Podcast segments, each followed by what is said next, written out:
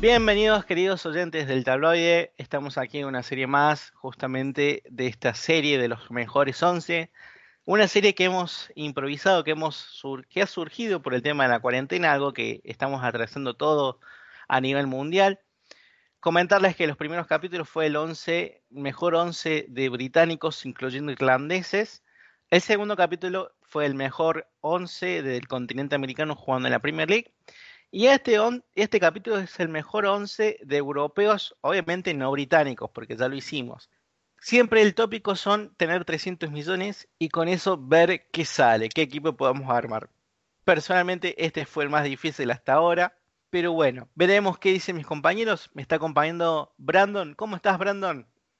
No, todo muy bien. Realmente sí voy un poco con usted. Realmente es difícil porque, digamos, jugadores como De Bruyne, por ejemplo, cuesta esta vida en la otra.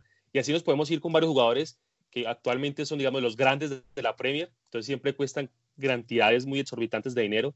Que ahí donde usted decía en capítulos anteriores que tal vez Transfer Market, algunas cosas estamos de acuerdo con jugadores, ciertos jugadores, pero con otros como que esos precios de pronto están un poco elevados para, para ciertos jugadores, pero también hay que tener en cuenta que Transfer Market va, digamos que el proceso en cuanto a cómo va la Premier, cómo juega el jugador, qué, qué tanta afinidad tiene el jugador con el equipo, entonces esos, esos precios de pronto elevan mucho o a veces bajan demasiado. Exactamente, Transfer Market tiene distintos procesos que van analizando y lo bueno es que siempre se va actualizando, no es que te puso este valor y a los seis meses no, capaz que al otro mes se lo actualiza. Y que me está acompañando también es Ajay, ¿cómo estás Ajay? Sí, hola, ¿cómo van? Todo muy bien, gracias. Y pues bien, como decían ustedes, pues bien, yo creo que pues Transfermarkt pues tiene, como bien decía Raúl, tiene un flujo pues, que realmente como, por ejemplo, si un jugador juega, juega muy bien eh, un mes o unos meses, su valor sube mucho, pero por ejemplo, si un jugador juega, muy mal, su valor también baja de una manera pues eh, rápida, digamos así. Exactamente. Siempre nos basamos en este, en este portal porque es el más conocido, es el más eh, confiable, que mucha gente utiliza, de hecho. Y vamos a empezar a decir nuestros once. Si quieren, arranco yo, un poco para ir intercambiando. Dale, dale. dale, Bien. Eh, a diferencia de otra vez, esta vez sí conté los once. Quédense tranquilos, chicos. Así que hay once. Ah, bueno. Igual los voy a contar yo también. eh, me ha costado, me ha costado elegir Vamos a empezar por el arco. Vamos a elegir un arquero ya longevo, por así decirlo. No tanto, pero ya tiene sus años. Pero eh, tiene mucha experiencia. Eh, un arquero que viene del ascenso. Un arquero que ha salido campeón en la Premier League. Y estamos hablando de Kuiper Schmeichel, ¿sí? Con una cotización de 12 millones. Quizás hoy no esté en su mejor momento. Pero es un arquero en que se puede descansar que eh, te puede salvar partidos, ¿sí? Después, continuando con línea de 4, lo, que le di importancia acá más que nada fueron los laterales. ¿sí? Eh, me está gustando mucho el presente de Ricardo Pereira en el Leicester, por eso lo pongo. Y de Lucas eh, del Everton, eso van a ser mis laterales. Mi dupla central va a ser el francés Issa Diop del West Ham y el croata Dejan Lovren Elegí el croata porque no me alcanzaba para otro central competitivo, pero desde Lobre cuando le ha tocado ser titular en Liverpool ha tenido buenas actuaciones. Obviamente hoy está eh, quizás más en el banco de suplentes, pero es un central que me inspira un poco de seguridad ahí abajo y aparte le puede dar un poco más de experiencia y se dio por, la, por los años. Voy a tener dos mediocampistas centrales, que van a ser eh, el español Dani Ceballos, hoy por hoy para mí de un buen presente. Y al noruego Sander Berge, que es la reciente adquisición de Sheffield United. Lo compré más que nada por el valor monetario y rogando que tenga un presente parecido como tuvo en Bélgica, ¿sí? De enganche vamos a tener a, a David Silva con un valor de 15 millones. La verdad que fue una ganga. Para mí que está bastante barato. Y arriba vamos a tener tres. ¿Sí? Tres eh, delanteros, dos extremos y un nueve. Los extremos, como que tengo ese sabor medio agridulce. Tenemos a Sheridan Shakiri de Liverpool y a Gerard Delofe. Eh, creo que Shakiri va a ser mucho más importante que Delofe, pero bueno, lo elegí Delofe por una cuestión de valor, por una cuestión que es rápido, que tiene buen pie, quizás peca mucho por ahí de, como decimos acá en Argentina, de ser muy morfón de jugársela siempre él. Pero bueno, Eh, es un jugador que se le puede tirar un pelotazo y apuntar a que puede llegar hasta el área contraria. Y, al 9, nuestro salvador, a Divock Origi, el delantero belga, que quizás un delantero justamente más para segundos tiempos, pero bueno, acá va a tener que jugar los 90 minutos por lo menos gran parte del partido. Este sería mi 11, chicos. Mi pregunta sí iba por lo de Lobren, aunque ya me dio explicación, pero sí, quería también repreguntar realmente por qué Lobren, en serio. quería repreguntarle eso un poco. Lobren, un, poco lo que pasó con, con Otamendi en el capítulo anterior, eh, eh, tuvo unos buen presente años atrás, pero la, la, pregunta siempre va a ser por una cuestión monetaria. No, no he podido elegir otro porque ya me iba de presupuesto. Y Lobren, la verdad, no me parecía tan mala opción, digamos. Un, un, jugador que ya tiene sus años en la Premier, un jugador con que ha jugado selección, que ha jugado el Mundial, de hecho llegó a la final del mundo. Entonces, tampoco yo creo que es como para desestimarlo, pero bueno, no está teniendo el presente que debería tener por una cuestión de obviamente tiene a, Van Dyke eh, en esa posición y pero entre otra opción era elegir entre Laporte o, o, quizás mm, sí Laporte porque después los demás por ejemplo en los valores similares a Lobren en Lindelof o Soyuncu pero no me alcanzaba prefería a Lobren exactamente. Raúl yo la verdad es que tu equipo me parece muy bueno, ya que tiene dos jugadores que para mí son muy carismáticos, como puede ser Lobren, que para él es el, es el autodenominado mejor central del mundo, y creo que eso le da un toque más de carisma a tu equipo. Claramente también Divo Corigi, que es un jugador que, como bien decías tú, creo que no es para jugar todo un partido del Barcelona, pueden confirmarlo. Es un jugador que si tiene una, la clava. Exactamente. Bueno, chicos, ¿alguna pregunta más? No, nada, para nada. Pues si quieren voy yo, como, como quieran. Dale, vamos, vamos con Dale, dale. Pues mi, mi equipo, eh, creo que todo pues forma con una línea de 4-3-3. En el arco está Hugo Lloris, jugador, el portero francés que pues, aunque ya es un jugador más veterano, creo que aún tiene muy buenos reflejos, tiene, tiene, una, tiene muy, muy buenas aptitudes para ser mi portero. Aunque sí es verdad que estos últimos años ya ha tenido su declive, ya sea por la edad. Creo, creo que aún es, un arquero apto para los mejores clubes de toda Europa. En la defensa, línea de cuatro, lateral derecho, tengo a César Aspilicueta por un valor de 30 millones de euros. En la central tengo tanto a Bertongen, con, a Bertongen como al central del Bournemouth, Nathan Ake. Eh, Bertongen vale 18, Ake vale 35 y en la izquierda tengo un jugador que para mí es un gusto más personal, como puede ser Patrick Van Aanholt, jugador rápido, un jugador eh, pues que ya no, ya no, es tan joven, un jugador eh, rápido, con, con, con, físico, y creo que, es una, creo que es una línea defensiva que está muy bien eh, equilibrada y compensada. El mediocampo, como recuperador, tengo al mediocampista del Watford, Abdoulaye Doucouré, que es un jugador que para mí es muy bueno, ya que puede jugar tanto de mediocampista, de, recuperador, de pivote. También ha jugado también de enganche, que es un jugador que puede jugar en muchas posiciones y en todas las hace bien. más adelantado tengo al centrocampista del Everton, André Gómez, que vale 28 millones de euros, y al centrocampista del, Southampton, Pierre-Emile Hoybier. Son dos jugadores que tienen también tanto marca, como también tienen buen pase final, tienen buen pase largo, tienen buen pase corto y creo que es un mediocampo que puede ser muy eh, competitivo. Y arriba, la verdad es que a mí, a diferencia de Raúl, a mí mi delantera sí me gustó más todavía, porque en que tengo a Diego Jota, el portugués joven, que para mí es un, es un, que para mí es un jugadorazo, y cada vez que entra a una cancha cumple, ya que pues, mete goles, da buenas jugadas, es un jugador muy bueno. En la banda ya tengo al otro jugador de los, del Wolverhampton, Adama Traoré, que aquí sí hay una discusión porque pues no se sabe si es español, si es de Guinea, pero pues como pero pues, en Internet Market está, está puesto como español, entonces lo pongo aquí, vale 35 millones de euros y en punta de ataque al más puro estilo de Ilie Oleart pongo a Sebastián Alea. En total todo vale 295 millones de euros y creo que es un once muy bien compensado. Eso, eso no es interesante, pero sí o sí te tengo que preguntar por qué André Gómez. Mira que eh, André Gómez, eh, eh, aunque en el Barcelona no hizo, mucho, no, hizo muy buena carrera, creo que en Valencia se le vieron muy buenas cual y creo que el Everton antes de la lesión es un jugador muy importante y creo yo que es un jugador que no es ni ataque ni defensa, es más mixto que otra cosa.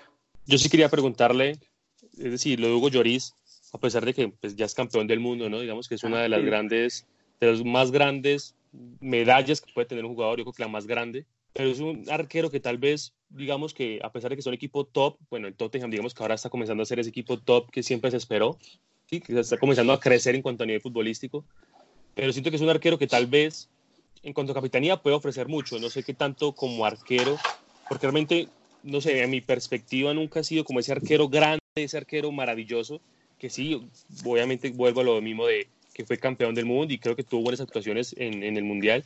Pero ¿por qué Hugo Lloris? ¿Por qué no otros arqueros? No sé, ¿por qué no un Lino del Arsenal o un Rui Patricio de, Wolverhampton? ¿Por qué Hugo Lloris? Yo, pues, para elegir a Lloris, primero que todo, fue más por un gusto personal, porque me gustan los Lloris como, digamos que siempre me ha gustado Lloris. Y segundo que todo, creo que no es un arquero que tenga tantos highlights, que tenga tantas eh, atajadas y maravillosas en nada. Creo que es un arquero que cumple cuando hay que cumplir. Es decir, en jugadas que uno dice, por ejemplo, en penales decisivos, en, jugadas de último, de último minuto, creo que se puede ver que es un arquero con experiencia y un, y un muy buen portero.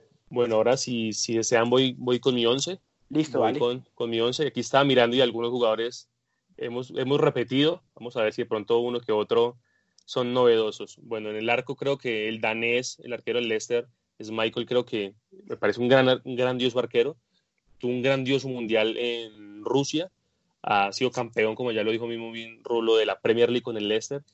De pronto el, nivel actual no es tan bueno, a pesar de que el del equipo sí es bueno, porque realmente el Leicester está muy arriba en la tabla, muy, muy arriba, un equipo muy joven, pero creo que es un arquero de muy buenas condiciones y realmente siempre se dijo que, ese apellido tenía que tener algo, puede que tenía influencias de, de, su padre, y sabemos la historia del arquero del Manchester United, pero es un arquero que de una u otra manera ha ganado pulso lo propio, ¿cierto? Y ganando una Premier con un equipo que no es tan conocido, creo que tiene su mérito, a pesar de que fue varios años atrás, pero ha tenido un nivel bastante regular durante estos últimos años. Mis centrales, el, turco Soyuncu, 40 millones de, euros, creo que es muy buen central, un central joven, muy bueno, viene del fútbol turco, tal cual como de una u otra manera creo que es un central que se ha adaptado a la Premier, que tal vez al principio costó un poco, y tal vez el precio de pronto le decía tan elevado, pero es un central con muchas condiciones, central muy fuerte, central muy rápido y creo que Turquía puede aprovechar esa, eh, la selección como tal, porque junto a Demiral, que a pesar de que esté lesionado, pero creo que es de los mejores centrales que puede haber tenido o puede tener más bien Turquía ah, en la actualidad. Eh, de compañero elegí a un, central del, del Tottenham, Alderweireld, creo que es de los mejores centrales que puede tener el Tottenham hoy por hoy. Es decir, el Tottenham ha, sufrido bastante, ha jugado con línea de 3, ha jugado con línea de 4, ha jugado con Davinson, juega con Albeirel, Bertongen, Tanganga. Ha probado, mejor dicho, miles y miles de opciones porque de una otra manera el Tottenham, digamos que tuvo ese ocaso o ese gran punto más bien cuando llega a la final de la, de la Champions y, le costó de pronto resurgir o llevar ese mismo nivel, porque cuando se es subcampeón de, de un torneo tan importante, creo que hay que seguir con la misma exigencia y casi con el doble de la exigencia. Entonces, de pronto le ha costado, pero creo que un central que en este Tottenham ha sido muy importante, tal vez en el Atlético Madrid no le fue tan bien, luego de pasar por el Ajax, pero creo que en, el, en este equipo creo que es muy importante. No sé si seguirá, creo que si no estoy mal acaba contrato, no sé si eh, a esta mitad de año o a la otra mitad de año, bueno, cuando se reanude las ligas, obviamente, claro está, que es un tema muy importante.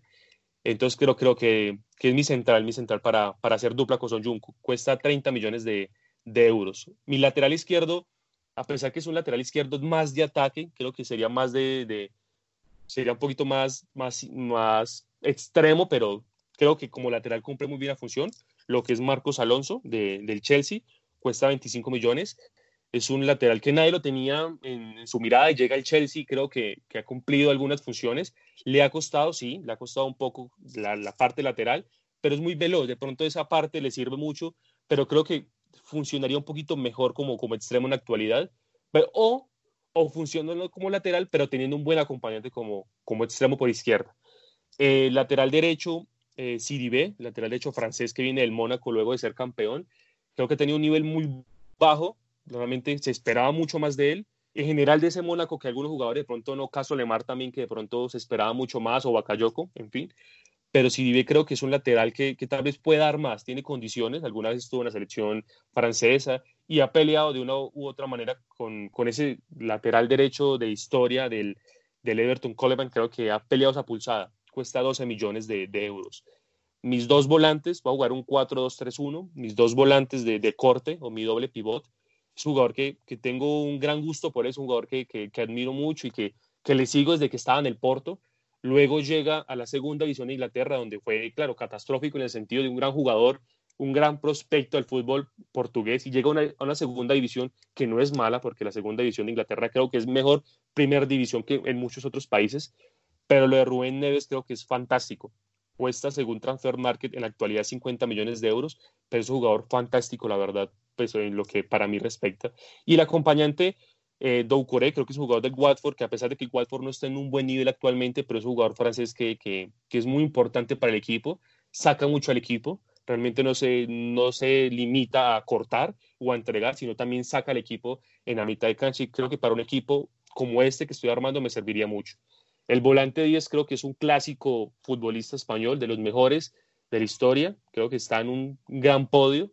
David Silva creo que es un gran jugador. El chino Silva, realmente lo que llevan a Premier, lo que hizo con el Valencia es fantástico. Y un precio de, 15 millones creo que es una ganga en actualidad. Es un jugador muy importante que creo que también cambiará de equipo, pero de una u otra manera es un jugador que ha aportado mucho tanto a la selección, de pronto un poco pacado por los Iniesta, los Xavi, pero ha, aportado algo y lo que es ahorita en la Premier, que ha jugado muchas veces de 8, entonces creo que es un jugador muy importante y sería mi capitán de equipo.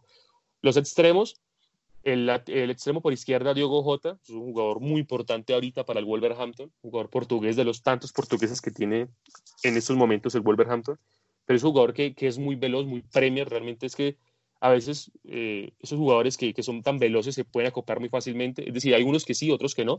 Caso cuando Juan Guillermo Cuadrado llega al Chelsea, por ejemplo, pensé que iba a explotar mucho más, pero en este caso Hugo J creo que además es joven, también puede jugar casi como, como media punta o segundo delantero, entonces es un jugador muy importante que lo tendría en mi equipo.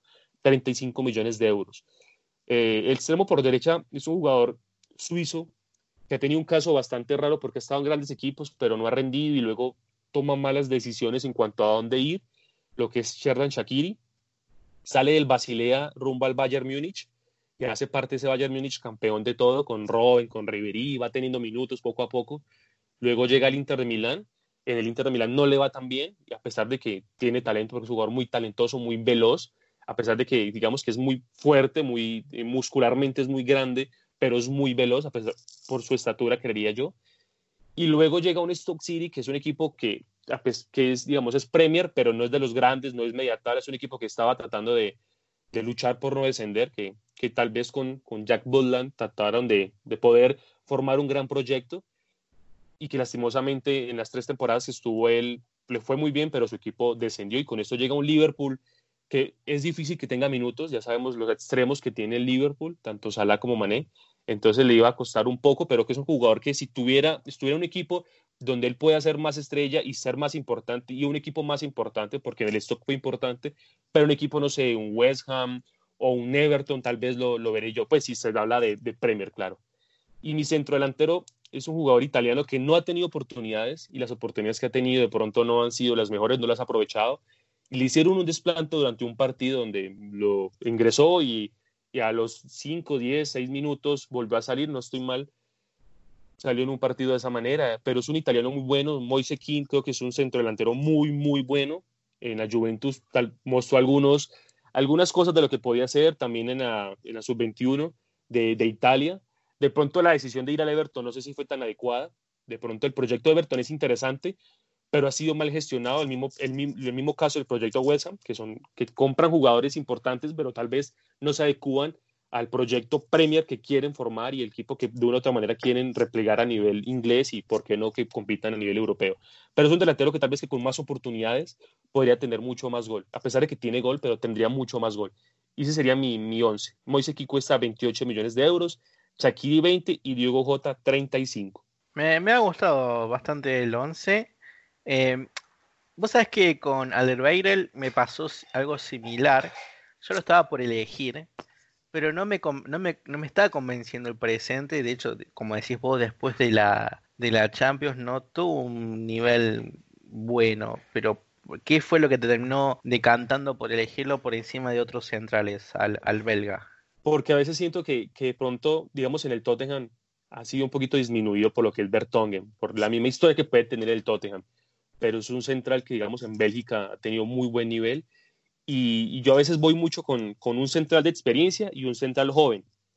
Voy con esa parte de, siempre tener un joven y una experiencia, porque siento que dos jóvenes de pronto necesita alguien que, que de una otra manera regañe, por llamarlo así. O si son dos de avanzada edad, necesito alguien joven para que vaya creciendo. Entonces traté de elegir uno joven y uno de grande edad, como su caso el turco, con el belga, Soyuncu y Alderweireld. Eh, Brandon, pues yo nada más tengo como una duda de que pero tú pues cuestionas a Hugo Lloris, eh, respeto que tengas la opinión sobre Michael, pero no la comparto, pues es un jugador también que pues para mí, entre lo que me parece, es un arquero que tiene sus temporadas buenas, como por ejemplo la del título con el Leicester, pero creo que para mí no es un jugador como digamos espectacular, digamos así. Sí, no, claramente no, no es un arquero espectacular, no es un arquero que desborde talento y además es un arquero que explotó muy ya viejo, digámoslo así, ¿cierto? Pues es que realmente a veces hablamos de, de, 30 años y hablamos de viejos, ¿no? Es increíble en cuanto al deporte. Pero es un arquero que explotó tarde, más bien, es un arquero que explotó muy tarde y también hizo parte de, de que explotó así, pero por el mismo equipo en el que estaba, como es el Leicester.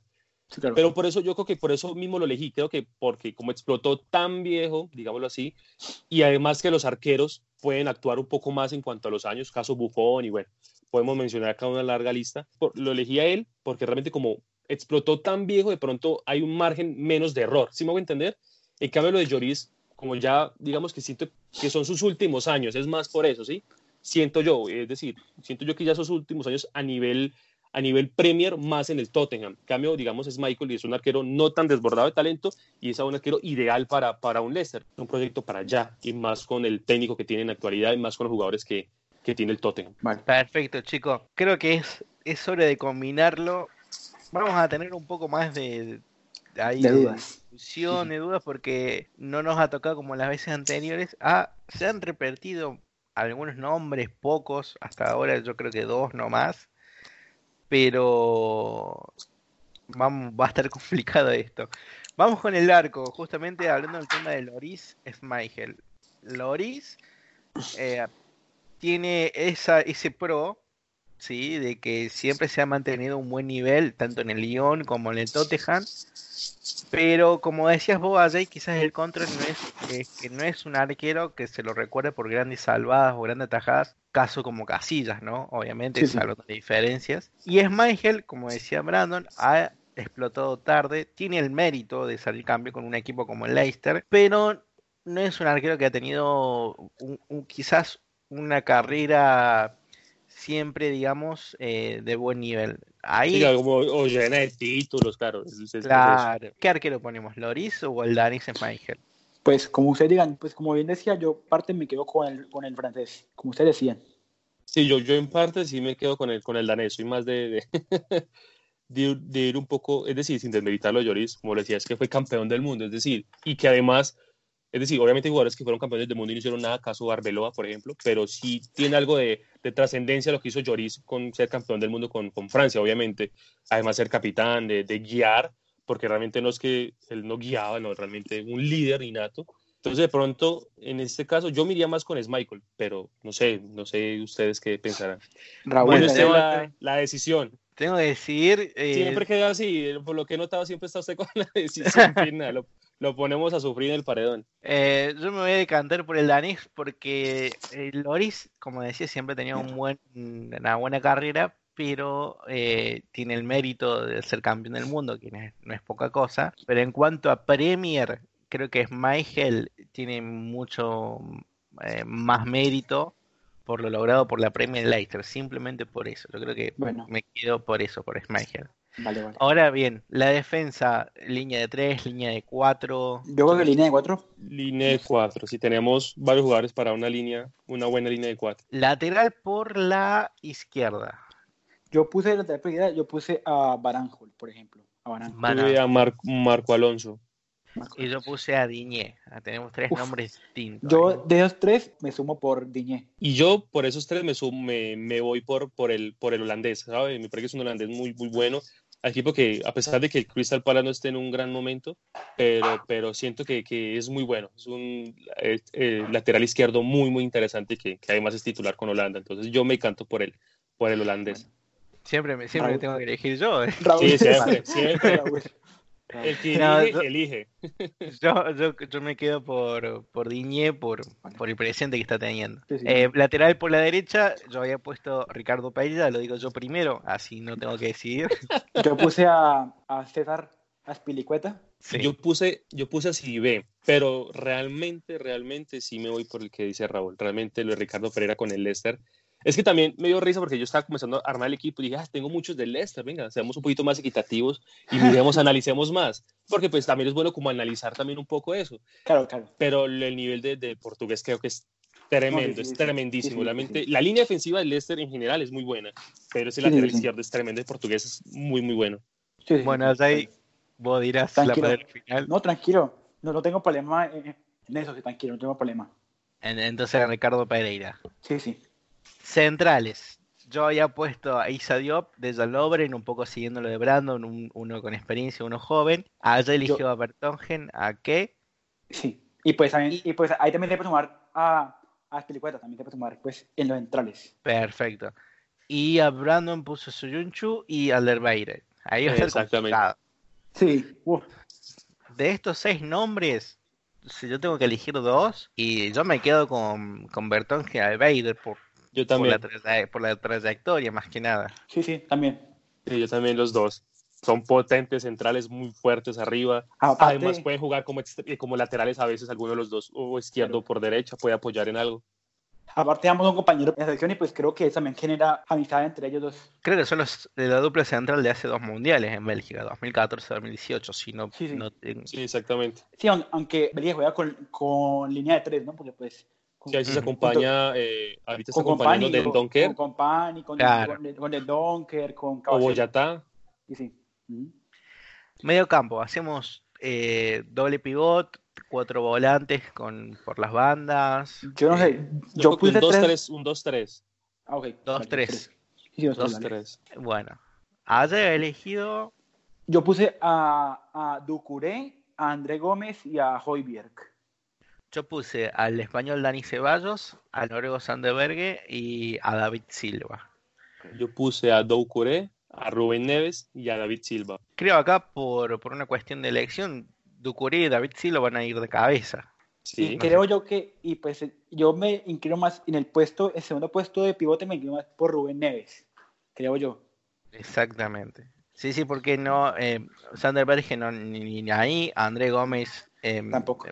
Eh, tampoco, Dani Ceballos tiene un, tiene recién ahora un buen presente, Exactamente. pero sí, Rubén Pero más Neves, veces como 10. claro. Y Rubén Neves ha tenido siempre una carrera destacable, ya sea en el Porto, y Aparte ahora de joven, aparte sí. Y sabes que Bien. es demasiado joven. Esa es una de las grandes perlas para, para el mercado de fichajes cuando se abra el mercado. Claro. Siento yo. Ducoré, Rubén Neves, David Silva y, Sí, sí. Sí. Y en las bandas, Listo. Y en las bandas, en las bandas, yo creo que Brandon y yo pusimos a, A Diogo Jota. a Diogo Jota y pues en la otra banda Raúl y- a, a Traoré, a Dama. Y Raúl y yo pusimos a Shakiri, si no estoy mal, ¿cierto? exactamente a Shakiri. Vamos Entonces- a poner Diego Jota y Shakiri. Sí, sí. Y para arriba, sí. Ahí está la discusión porque pusimos distintos nueves.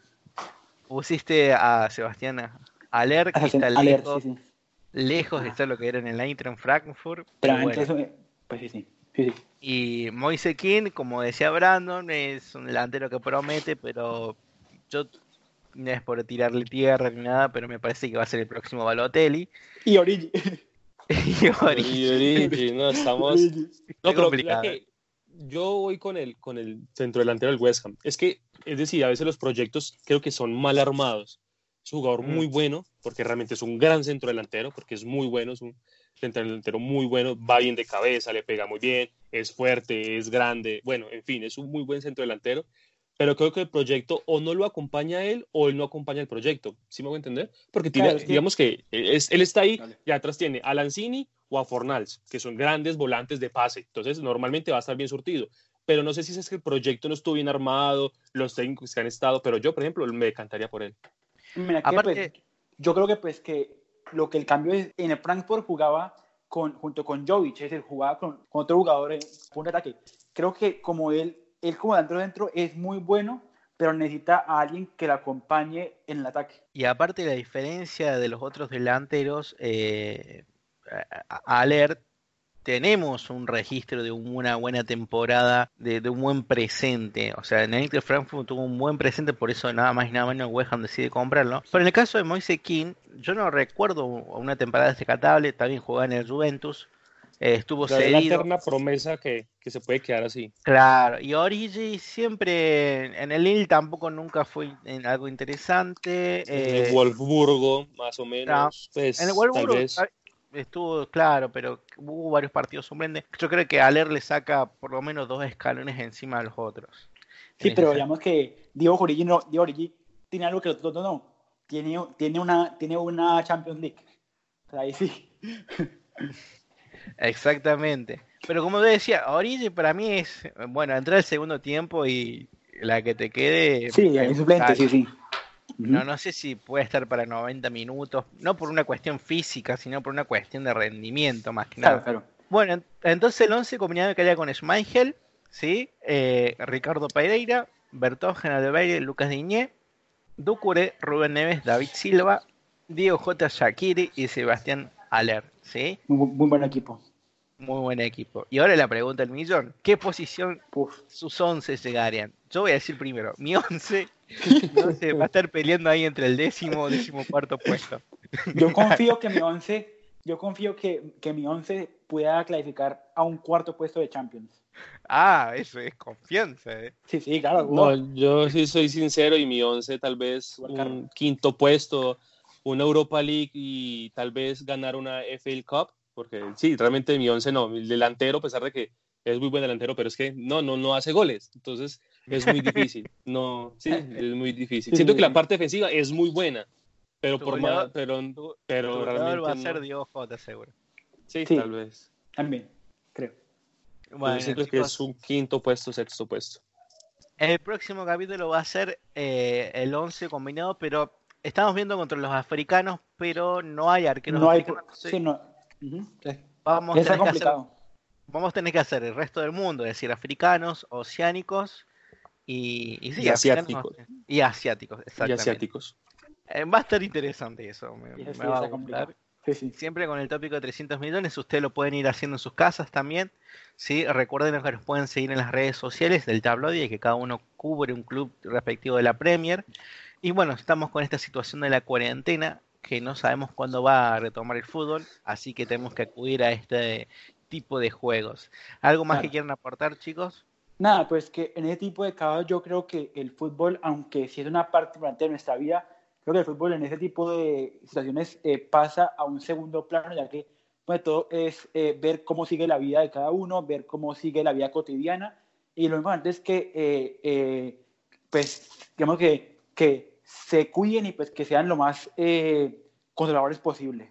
Claro, totalmente. Voy un poco con, con ese pensamiento, es decir, realmente hacemos esto para, para entretener a las personas, pero realmente el fútbol en estos momentos pasa a un segundo, tercero, cuarto, quinto plano. Realmente eh, en estos momentos, digamos que es más una distracción, es más para entretenernos, para hablar, para que entre nosotros y ustedes, los que nos escuchan siempre, pues estemos conversando mutuamente. Pero realmente esto lo, en estos momentos es importante que se queden en sus casas, los que pueden, los que tal vez deban trabajar con cuidado, van con cuidado, siempre con todo el cuidado. Si podemos ayudar al vecino, al otro, por favor, siempre de la mano ayudando. Si vemos que hay una persona de, de mayoría de edad, tratemos de reclamarle sus medicamentos. Si vamos al supermercado, comprémosle lo necesario, compremos lo necesario, no necesitamos comprar 45 mil latas de algún producto, compremos lo necesario porque el otro también lo necesita. Realmente esto, esto se hace, espero, con, con amabilidad, con empatía, con, con, confiar en el otro, con ayudar al otro. Realmente no se trata de, yo me cuido, mi familia se cuida y los demás que miren cómo hagan. No, realmente es, vamos todos por el mismo camino y acatar las órdenes que, que en los respectivos países pues en el caso de, de, Rolo que está en Argentina, Jay que está en Alemania, yo que estoy aquí en Colombia, pues eh, acatar de, la, de buena manera las órdenes que de una otra manera el gobierno pues va implicando para que las acatemos y creo que es lo mejor para todos. Así es, gente, me quedo con una frase importante de Brandon, en esta situación el fútbol pasa a un segundo plano. Eh, como yo digo, seguramente para agosto no sé qué decisión va a tomar la FA o las grandes ligas, eh, si anular o ya declarar campeones, descendido, ascendido, eso queda en un segundo plano.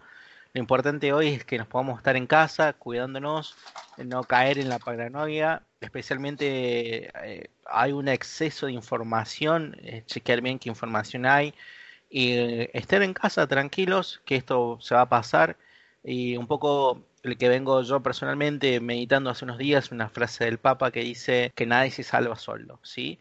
Eh, nadie no se salva solo. Si vos tenés algún vecino, algún, algún familiar que no puede ir porque es un paciente de riesgo y demás, bueno, ofrecete vos, anda a comprar, ayúdalo y que podamos mantener esta, esta idea, digamos, de, de, ser mejores humanos, de mejores personas, ¿sí? Bueno, damos por finalizado el podcast y lo esperamos en el próximo, en el próximo capítulo del mejor 11 del resto del mundo, africanos, asiáticos y oceánicos. Que tengan una excelente tarde. chao. chao.